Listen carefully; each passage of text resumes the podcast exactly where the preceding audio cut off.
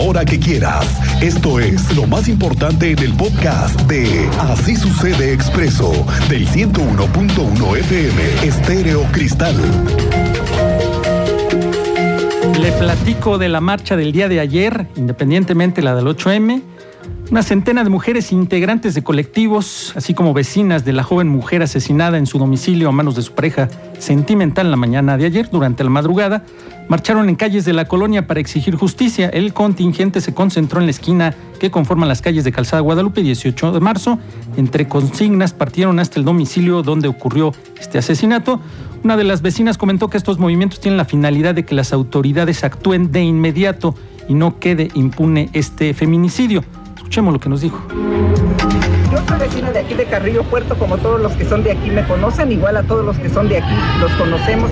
Pues sí es muy lamentable este feminicidio, porque así creo que está catalogado y se debe catalogar así.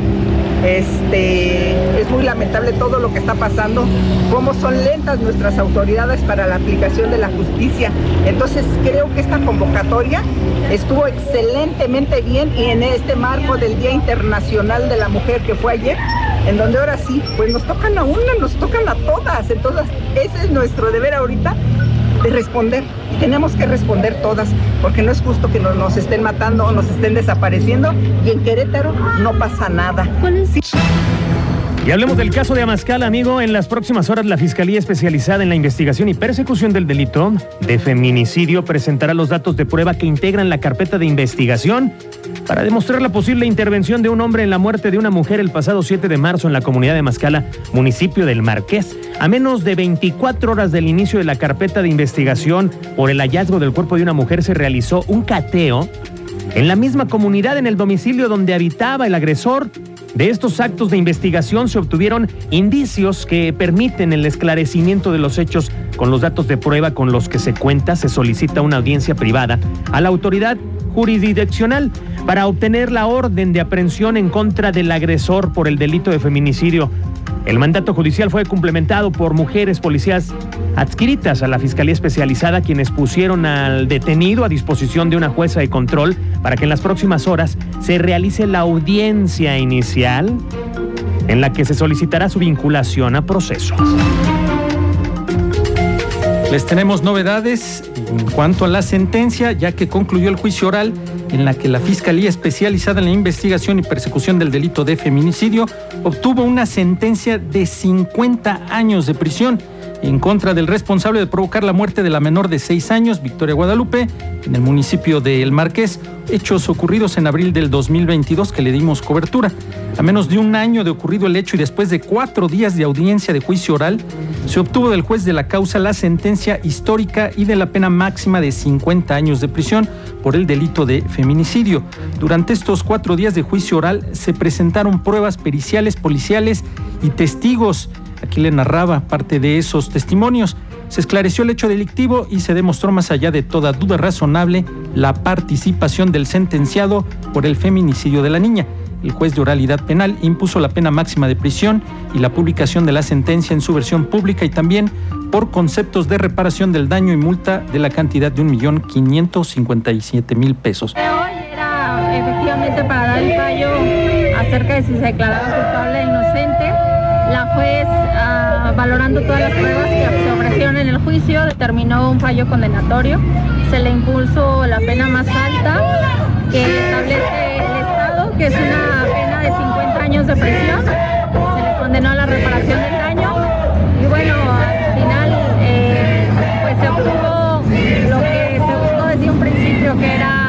esta persona se declarara su culpabilidad.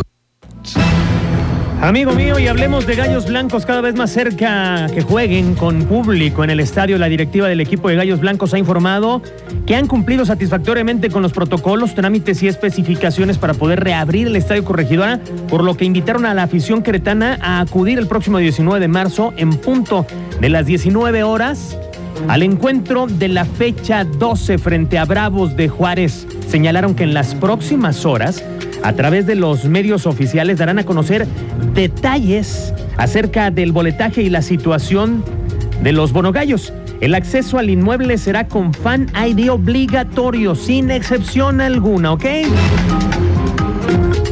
¿Le gustan a usted las carnitas? Súbale tantito. El 18 y 19 de marzo se va a realizar la Feria de las Carnitas en la delegación Santa Rosa Jauregui, perteneciente al municipio de Querétaro. Este evento forma parte de las actividades que se llevan a cabo por los 270 años del aniversario de la fundación de esta delegación.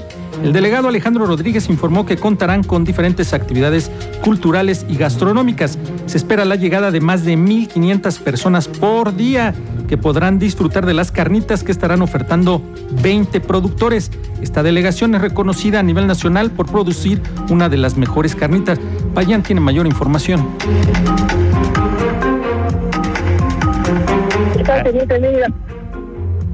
Adelante, Payán. Payán, adelante. Más adelante regresamos con Fayán para hablar al respecto de este tema. Oiga, la feria, el presidente municipal de Cadereyta, Miguel Martínez Peñalosa, ha informado que el, del 17 al 20 de marzo se va a llevar a cabo la primera feria del mármol en Bizarrón y para la cual se tiene estimada la participación de más de 60 expositores de mármol. Además reportó que se espera una afluencia de más de 5 mil visitantes durante estos tres días, los cuales podrían dejar una derrama económica de 5 millones de pesos. Eh, en esta feria eh, estarán más de 60 expositores, esperamos a más de 5 mil personas y esperamos una derrama económica eh, arriba de los 5 millones de pesos. Pero el conocimiento que puedan tener todas aquellas personas que en algún momento han comprado o que van a comprar mármol en cualquiera de sus derivados y este enlace de negocios que vamos a realizar